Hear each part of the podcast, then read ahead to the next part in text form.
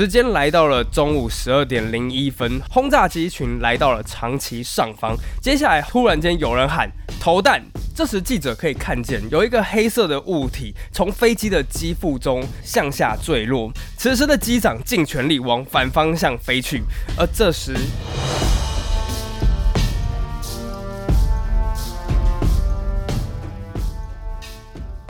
，Hello。Good afternoon, 大们，我黑人。各位女士们、先生们，大家晚安。这里是神奇海狮，欢迎再次回到我的频道。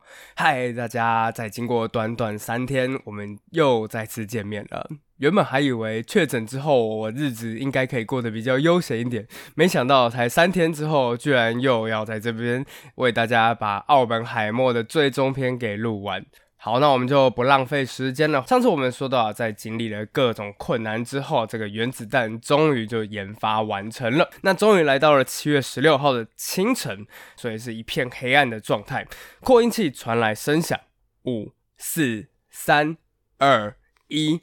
上一次呢，我们就是讲到是这个地方。但这一集我要录的呢，其实就不是电影里面会看见的东西了，因为在这一次啊，我会用杜鲁门总统的回忆录，还有一九四五年的报纸。这个记者叫做威廉劳伦斯，当时美军在轰炸长崎的时候，他就坐在那一台飞机上。那他到底看见了什么东西呢？好，在故事开始之前呢，当然我们也要先念一下留言。那一位叫做伊森的人说，很喜欢海狮的频道，听着你讲各种有趣的历史。故事每个礼拜都很期待你的更新，故事内容长度也不会太长，太有负担。希望海狮可以继续录制频道下去啊！谢谢谢谢伊森。上一次啊，我有讲说，哎，是不是要把它缩短到大概二十分钟左右？马上就有人说，那个海狮建议你不要，时间还是长一点比较好，因为他们通勤时间大概就是二十分钟左右。那如果你只是十五分钟的话，这样子会稍微有点尴尬。好，我自己还在斟酌啦。还有另外一位是。棉花糖奶奶，她说。我的小朋友说海狮说很好听，海狮很会讲故事。哎，谢谢推荐我听。我听了之后，深深发觉我遇到对手了。没想到能让我觉得故事讲的有深度、有质感又很有趣。现在我说故事的任务可以卸下，与小朋友一起听您说故事。P.S. 赞助是小朋友出的啊，谢谢谢谢棉花糖奶奶还有小朋友啊。对，就是其实我后来发觉还蛮多小学生都在听我的 Podcast 的。但是小心点哦，因为有一些会是一些儿童不宜的哦。好，还有另外第三位呢是没有留下名字的，说谢谢海狮，听你的故事是我去工作途中的小确幸。是，真的是蛮多人都在通勤的时间去听着我的 podcast 的。那大概二十到三十分钟的时间啦，就太长太短，就麻烦再告诉我吧。还有另外一位 Tracy，他有赞助我，那在这边谢谢 Tracy。还有另外一位是鬼婆奶油米，他说谢谢你的故事，我会在餐桌上转述你的故事给我英国老公和孩子听，大家都很喜欢这么有趣又有深度的内容，背后是多少时间的准备，非常的感谢你。是我现在每个礼拜呢，大概都会花三天左右的时间在这个 podcast 上面，时间真的是蛮 不充裕的。好，那还有另外一位是葵，哈哈哈哈哈，那是不是就是小葵啊？他也有抖内过我。他说小学六年级，这是我的零用钱，也很喜欢侦探类的书，希望有更多悬疑推理有关的故事，加油！我其实一直都蛮想要在讲亚森罗平的故事的，你喜欢吗？那如果喜欢的话，就麻烦告诉我。好，那这一次的留言就到此结束，我们开始吧。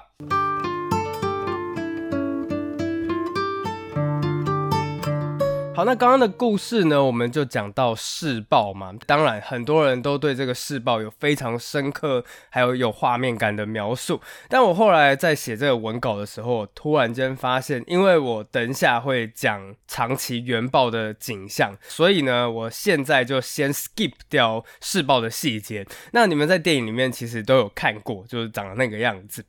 那总之呢，就一句话，试爆的结果非常的成功。在上一集，我不晓得大家有没有听到啊，就是有人打赌说，哎，这一个新的原子弹试爆到底会是多少吨 TNT 的炸药量？奥本海默也觉得说，哎，我也来参加赌注好了。不过他当时赌呢，是说，我觉得我这个原子弹顶多就是三百吨的 TNT 的炸药量。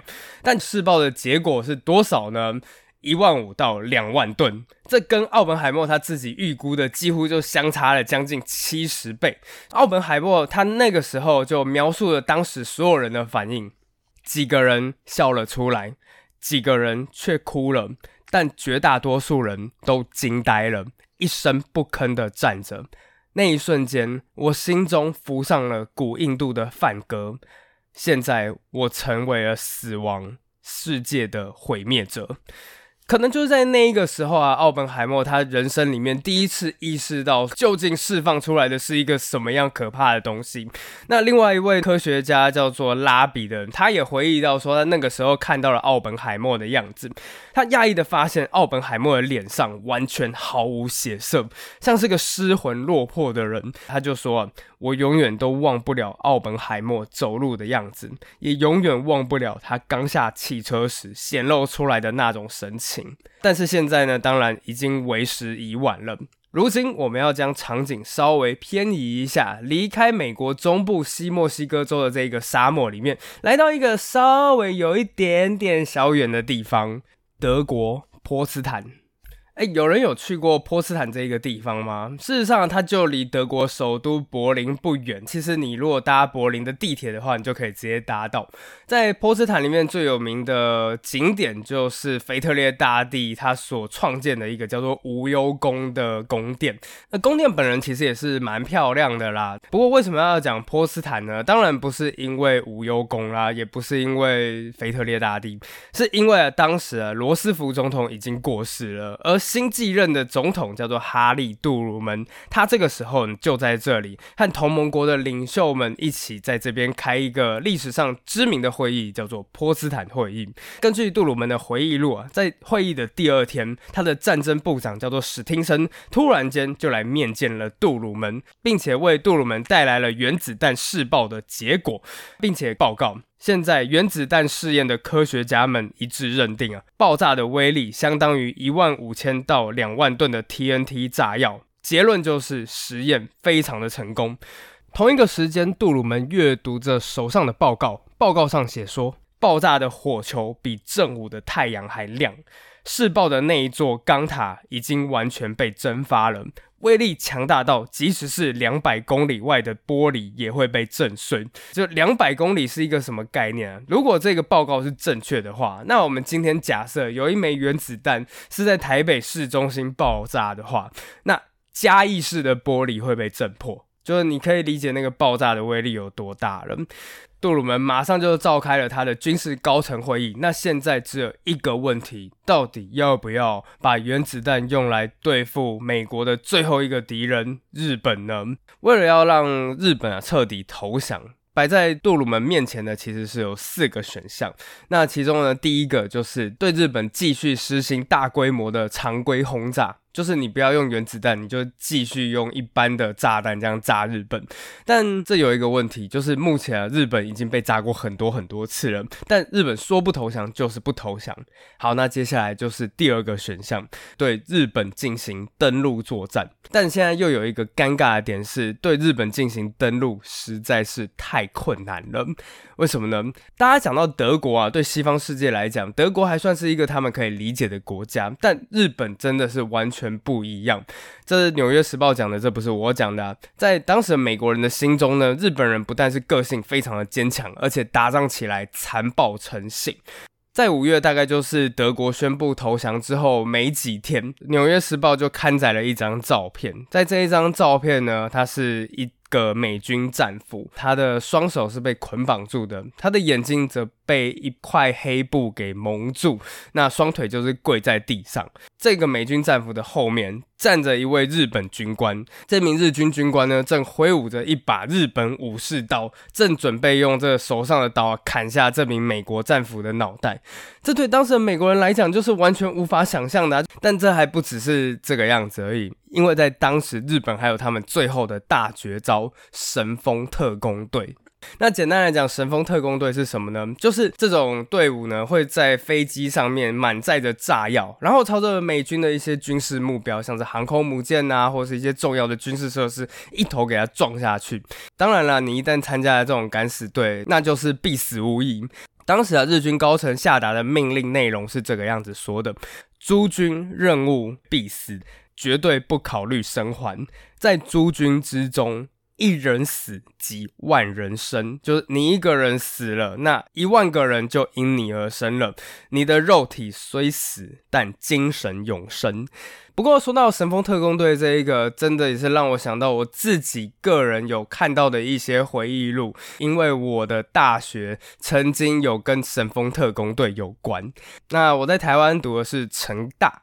对，因为当时啊，就是神风特工队不只是在日本起降的，作为当时日本帝国的最南端，那当然台湾其实也是有很多机场是提供神风特工队起降的，甚至有在台湾招募叫做新高特工队，因为在当时啊，就玉山被称为叫做新高山。台湾的这个神风特工队起降的机场呢，其中有一个就是在台南机场。那猜一猜啊，当时维修这一些神风特工队飞机的人是谁？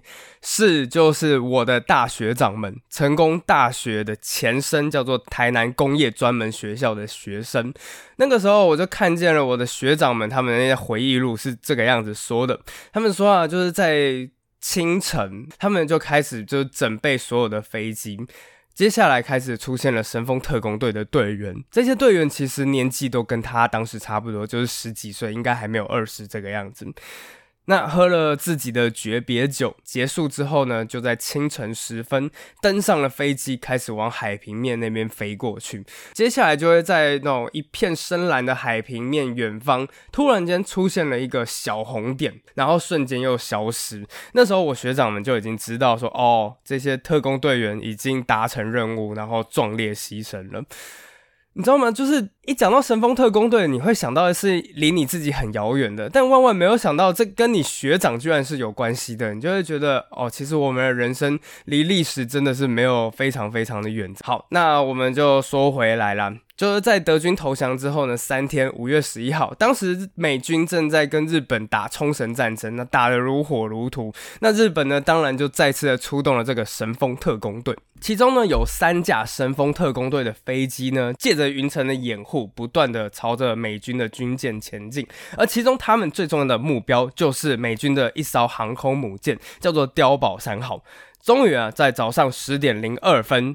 日军的神风特工队飞机突然间从云层中飞出，美国当然很快也发现了，那立即开火，但当时为时已晚。这个时候，三架日军的特工飞机呢，第一架先是投下了一枚两百五十公斤的炸弹，立刻就穿透了美军的航空母舰，然后爆炸。接着呢，这个飞机本身呢，也是开始往这个航空母舰上面撞上去。航空母舰上面就是那种飞机的跑道嘛，停满了飞机。那接下来就像是打保龄球一样，这。这个日军的飞机整个就这样轰过去，然后把上面所有美军的飞机给砸得七零八落的。接下来第二架、第三架飞机也接连撞过去。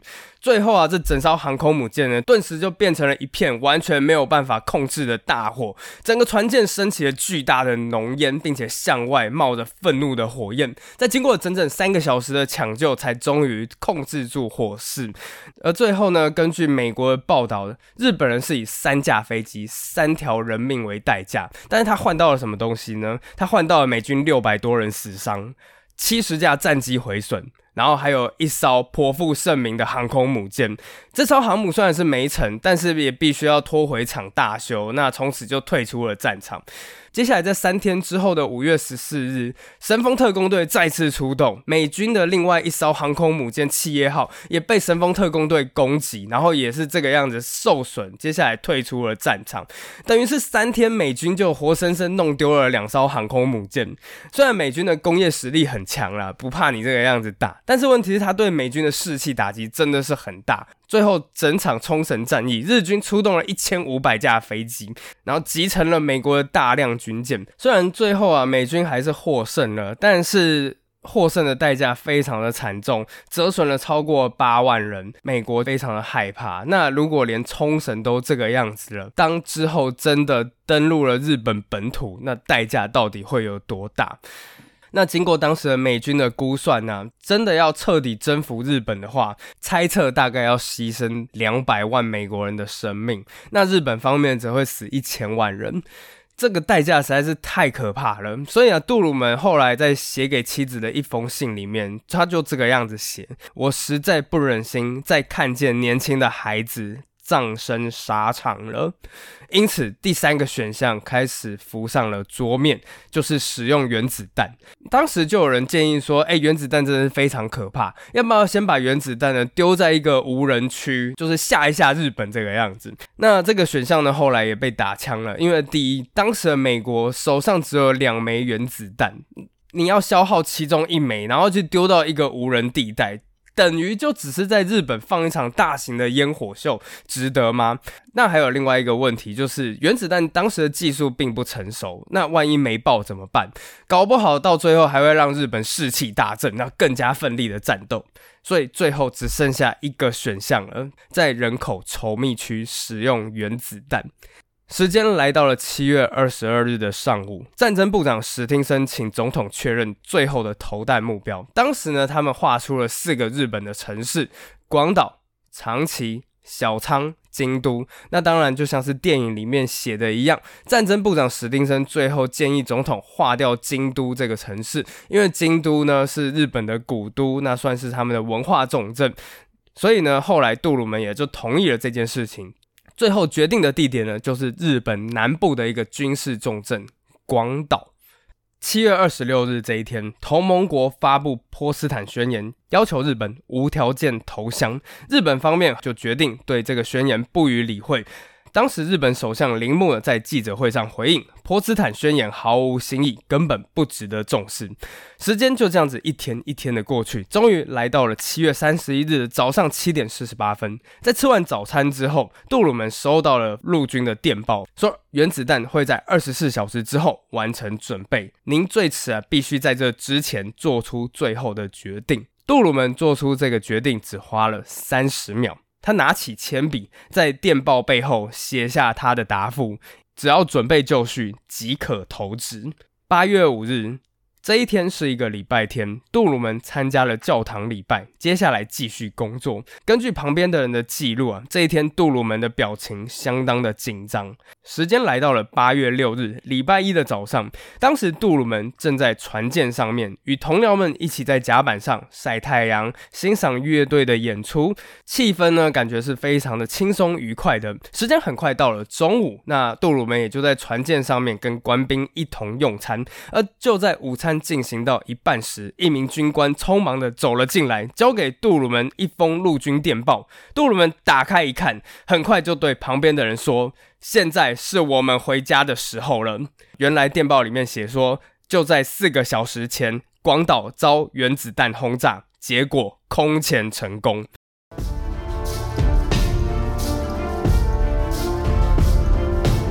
那即使是这个样子，日本有没有投降呢？当然，就像大家知道的，日本还是拒绝投降。所以在三天之后，美国再次出动轰炸机，准备再投下另一颗原子弹，而他们的目标是小仓。对，这时候大家就会很纳闷，哎，奇怪，不是长崎吗？当时啊，这《纽约时报》的记者威廉·劳伦斯也坐在轰炸机上面，而接下来我们就用他的视角来观看这整个过程，还有原定目标是小仓，那到最后为什么变成了长崎呢？我们就一起看下去吧。首先呢，记者就搭上了这个轰炸机队，这个机队是由三架。B 二十九超级堡垒所组成的，其中一架飞机正载着一颗原子弹，在有利条件之下，这颗原子弹相当于四万吨的 TNT 炸药。为了进行了这一次的轰炸任务，海空军进行了非常谨慎和大量的准备工作，每一个细节都经过了再三排练。飞行的方向如何？你们飞行的高度如何？还有当时的天气情况究竟如何？另外，如果有任何闪失的话，海军也在各个地点都部署了救援艇。所以，如果你们就跳伞成功了之后，海军也会很快把你们搭救回来。等简报完成之后，我们就前往食堂享用早餐，接着出发执行轰炸任务。我们起飞的时间是凌晨三点五十分，向西北方向直线前往帝国。所谓的帝国就是日本本土的代称。但不幸的事情是，就在起飞一个小时之后，暴风雨突然就爆发了。就在这个时候啊，记者突然间从窗外看到了一种不寻常的景象。他是这样说的：“突然间我看到了一个令人震惊的现象，那就是飞机外面的巨型螺旋桨，不知为什么突然布满了神秘的蓝色火焰，看起来简直像是一个巨大的蓝色光盘。那一瞬间，我们看起来就像是乘坐着蓝色的火焰战车，穿过浩瀚无垠的太空。不过呢，机长倒是显得很平静，安慰记者说：“不用担心，我们很常见到这样的现象。”所幸没过多久，我们就摆脱了风暴。时间刚过凌晨五点。此时，黎明的曙光逐渐出现。接下来，记者用非常诗意的文字，然后来描述他在半空中看见的那一切。在这个高度，下方浩瀚的海洋和上方的天空似乎融为一体。我在这片苍穹之内，在这里，空间吞噬了时间，在那浩瀚无垠的空间里。在那仿佛永恒静止的一瞬，仿佛所有生命突然都从地球消失了，只剩下你一个人还留着，一个孤独残存的人，在星际空间之中无尽的飞行。但突然间，远方的山峰顿时把记者拉回了现实，帝国倒了。此时呢，根据杜鲁门的回忆录是这个样子说的：第二颗原子弹它选中的目标原本是小仓，但是当飞机到达小仓上空时，有一件事情拯救了小仓这个城市，就是当时天气的状况。因为当时小仓上空刚好是乌云蔽天，所以最后啊，飞机在上面绕了三圈，仍然找不到合适的轰炸地点。所以呢，轰炸机群就决定说前往第二目标。长崎，《纽约时报》这个记者啊也写到，命运最终选择了长崎作为他的最终目标。时间来到了中午十二点零一分，轰炸机群来到了长崎上方。接下来，轰炸机里面突然间有人喊“投弹”，这时记者可以看见有一个黑色的物体从飞机的机腹中向下坠落。接下来。飞机有四十五秒钟可以逃离，此时的机长尽全力往反方向飞去，而这时原子弹爆炸了。当然，我们原本一刚开始看到的原子弹就是哦，蕈状云好大哦，但事实上，蕈状云只是原子弹爆炸的最后一个阶段。那劳伦斯他写的，其实整个原子弹爆炸是经历了五个阶段，第一个出现的是强光。一道巨大的闪光冲破了我们墨镜的黑暗屏障，把整个机舱照得通明透亮。蓝绿色的光芒照亮了周围的整个天空。就在这闪光过一瞬间之后，第二个开始出现了，就是冲击波。巨大的冲击波袭击了我们的飞机，使飞机从头到尾颤抖了起来。接着又快速连续发生了四次爆炸，每一次的爆炸都像是炮火从四面八方击中我们的飞机一样。在这冲击波结束之后呢，开始出现了第三个现象。这时我们看见一个巨大的火球，仿佛从地底升起。接下来我们看到了一道高达三公里的巨大紫色火柱，以极快的速度冲向天空。只过去了四十五秒，这个紫色的火柱就已经跟轰炸机同高了。我们惊叹不已的看着它，像一颗从地底冒出的流星，穿过白云，向天空爬升，变得越来越有活力。此时的它已经不再只是烟雾，它是一个活物，一个新物种，就在我们的眼前诞生了。接下来啊，这个紫色的火柱再次发生了变化，变成一个由烟尘构成的巨大无比的柱状物。根据记者的描述，它很像是美洲原住民的那种图腾柱。他说，底部是棕色的，而在中间是琥珀色的，它的顶部则是白色的。而当你细看这一个巨大的烟尘柱，你会发现它上面。仿佛雕刻着许多怪异的面具，对着大地做着鬼脸。这个图腾柱呢，一直往上，一直往上，接下来到某个高度之后，开始向四面八方扩散。这种画面很像是你去便利商店，有没有？打开那种蒸包子的蒸笼，里面的蒸汽氤氲而上，接下来就撞到天花板，开始向四方扩散那个样子。而当时的这个烟尘柱也是这样子，一直往上之后，可能是撞到了某一个高度，开始向四面八方扩散，最后变成了蕈状云。记者是这个样子描述蕈状云的：以一种乳状的白色粉末形式，沸腾、翻滚、嘶嘶作响，然后向地面下降，逐渐笼罩着整个城市。不知道听完之后大家的感觉是不是像我一样啦？但是我真的觉得用文字的叙述，其实比任何画面都还要震撼。那当然啦，原子弹造成的死伤非常的惨重，二十万日本人因此命丧黄泉。但现在有一个问题了，日本到底会不会因此投降？九号啊，美军在长崎投弹，但随着时间来到了十二日、十三日，日本方面都还没有传出任何只字片语，所以等到了八月十四日的时候。杜鲁门便向英国大使悲伤的表示，也许有一天他别无选择，只能下令向东京投下原子弹。那当然了，其实，在当时对东京投原子弹意义已经不大了，因为当时东京能炸的也都炸完了，能跑的也都跑走了。但是这就是一个象征性的意义。不过呢，当时间来到了八月十四日的下午四点。日本投降的答复便传到了杜鲁门总统的耳朵里。下午六点十分，美国国务院就收到了日本投降书的正本。此时啊，白宫前面的广场已经聚集了一万名的群众。终于到最后，等到他们的主角。此时的杜鲁门总统身穿着一件双排扣的海军蓝西装，神情十分的愉快。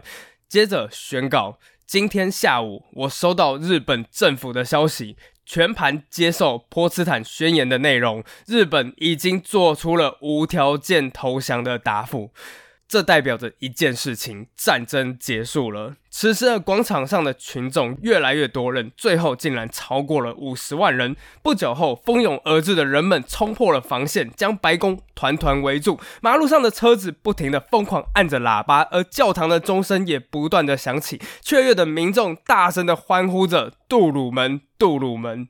好，那故事理论上到这边就结束了。不过，在整个 podcast 的最后呢，我还是要花五到十分钟，稍稍解释一下奥本海默他最后一个小时到底在讲些什么东西。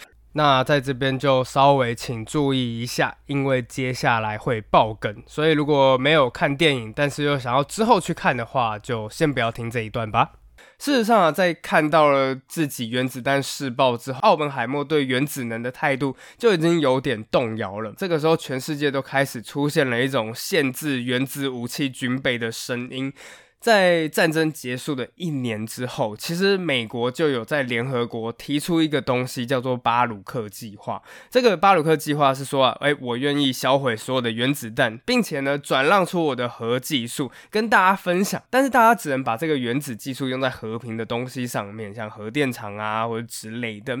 当时啊，美国代表巴鲁克说真的，他讲的是蛮感人的。他说：“我们在这里是为了在生和死之。”先做出选择，我们不要欺骗自己。此时的我们要选择世界和平，或选择世界毁灭。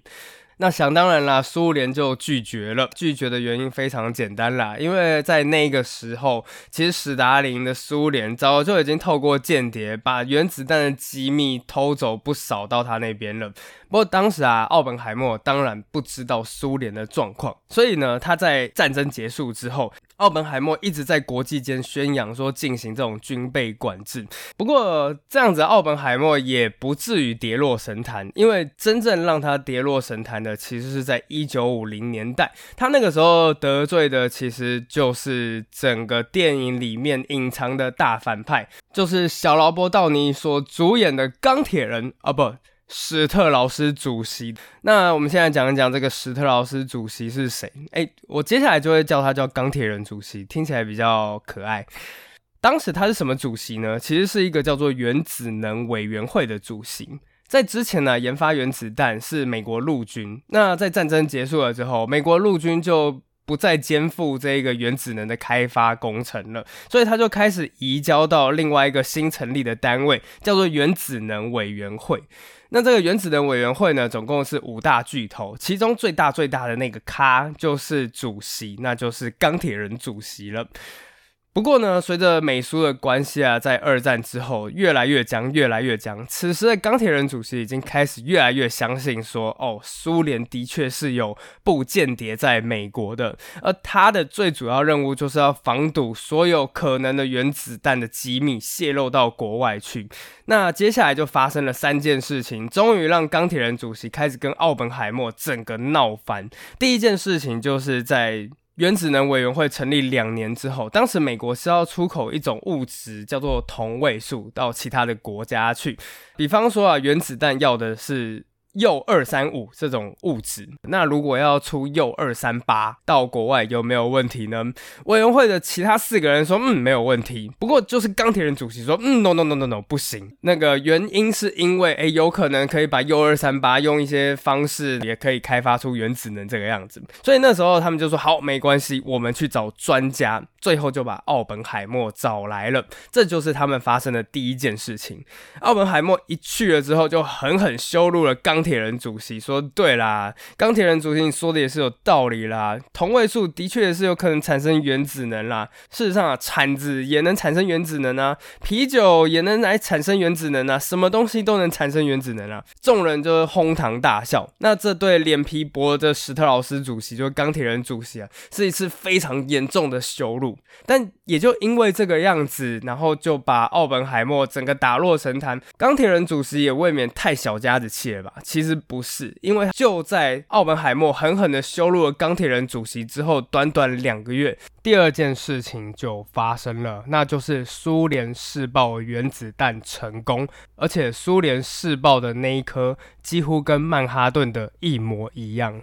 一九四九年的八月，此时啊，中亚的哈萨克草原上面一道白色的亮光，伴随着火焰，随着火球缓缓上升，变成了橙色、红色，最后只留下一团巨大漆黑的蕈状云。此时的苏联人兴奋的大喊：“成功了，成功了！”这就是苏联第一颗原子弹试爆。美国当然很快的就已经侦测到了苏联试爆原子弹成功的消息啦，而且最后啊，根据钢铁人主席掌握到的情报，苏联不但试爆成功，而且他试爆的那一颗原子弹所有的构造细节，简直都跟曼哈顿计划出来的原子弹一模一样。钢铁人主席就直接质问奥本海默：“你曼哈顿计划里面到底有没有间谍？”奥本海默直接就返回去说：“你根本没有证据说曼哈顿里面有间谍。”钢铁人主席直接拿出了那一张侦测记录，他做的东西跟你做的一模一样，这难道不是证据吗？那既然在这个时候啊，苏联已经开发出了原子弹了，美国现在此时唯一的选项就只剩下一个，就是开发出威力更强大的。氢弹，但这个时候最尴尬的一件事情又发生了，奥本海默又反对了。钢铁人主席听到之后，完全就是爆炸了！哇塞，奥本海默，你他妈根本就是苏联派来的间谍！此时的钢铁人主席对奥本海默的仇视已经逐渐、逐渐的升高了。接下来又发生了第三件事情，彻底成为压垮骆驼的最后一根稻草，就是在试爆成功之后半年。英国的军情五处 MI5 终于查明了真相，泄露原子弹机密的间谍正是曾经参加过曼哈顿计划的英国科学家 Klaus Fuchs 克劳斯·福克斯。这个在电影里面也有演出来。这三件事情接连的发生，而且都在同一年之内。你要是钢铁人主席的话，其实说真的。你会不会暗暗认定说，为了国家，为了和平，是有必要要处理奥本海默的？也就因为这个样子，史特劳斯主席终于对奥本海默动手了。在电影里面呢，史特劳斯主席就派了一个小杂鱼啊，叫坡登。这个坡登呢，就写了一封信去给联邦调查局。但这封告发信里面就三个结论：首先，第一。奥本海默很有可能是一名忠诚的共产党员；第二，他有可能是一名苏联间谍，那有可能呢把美国的原子能啊、军事情报都交给苏联。想当然了，联邦调查局在接到了这封信之后，就以国家安全为由，暂停了奥本海默的一个最高许可证，叫做 Q 许可。只要有这一张 Q 许可，奥本海默可以任意阅读所有的机密资料。但是呢，联邦调查局就把这一个许可给暂停了，这就代表奥本海默在美国原子能委员会的工作就会丢了。此时，奥本海默有两个选择：第一，就是辞去原子能委员会的职位；第二，要求举行一个听证会，还奥本海默他一个清白。那就像电影演的一样，奥本海默最后选择了听证会，证明自己的清白。但事实上，这早就已经是史特劳斯主席布下的暗桩，整场听证会就是完全的不公平。那最后啊，虽然就是一大票科学家支持奥本海默，但奥本海默的许可还是被剥夺了。接下来呢，奥本海默就完全失去了政府里面的角色，就成为了一名学术流亡者。不过，随着时间经过啊，奥本海默也被科学界的许多人视为是麦卡锡主义的烈士。终于是到一九六零年代的时候，才有美国总统甘乃迪让奥本海默恢复了名誉，而史特劳斯主席呢，也因此付出了代价。因为之后啊，他被提名为美国的商业部长，结果后来因为科学家的作证，然后就证明说史特劳斯事实上是阴了奥本海默。那也就因为这个样，他就失去了美国商。商务部长的这个头衔了。不过，其实我觉得这一整部片最后象征的不只是史特劳斯主席和奥本海默之间的斗争，它更象征的其实是一件事情：当这种新型武器出现之后，你到底要怎么做才算是维护了世界和平？我们应该要比对方发展更强大的武力吗？还是说有可能大家一起放下这一个最可怕的武器呢？这其实到最后你会发觉，这真的非常非常的困难。那最后我也把这个问题抛给了大家，那我们就下次再见，拜拜。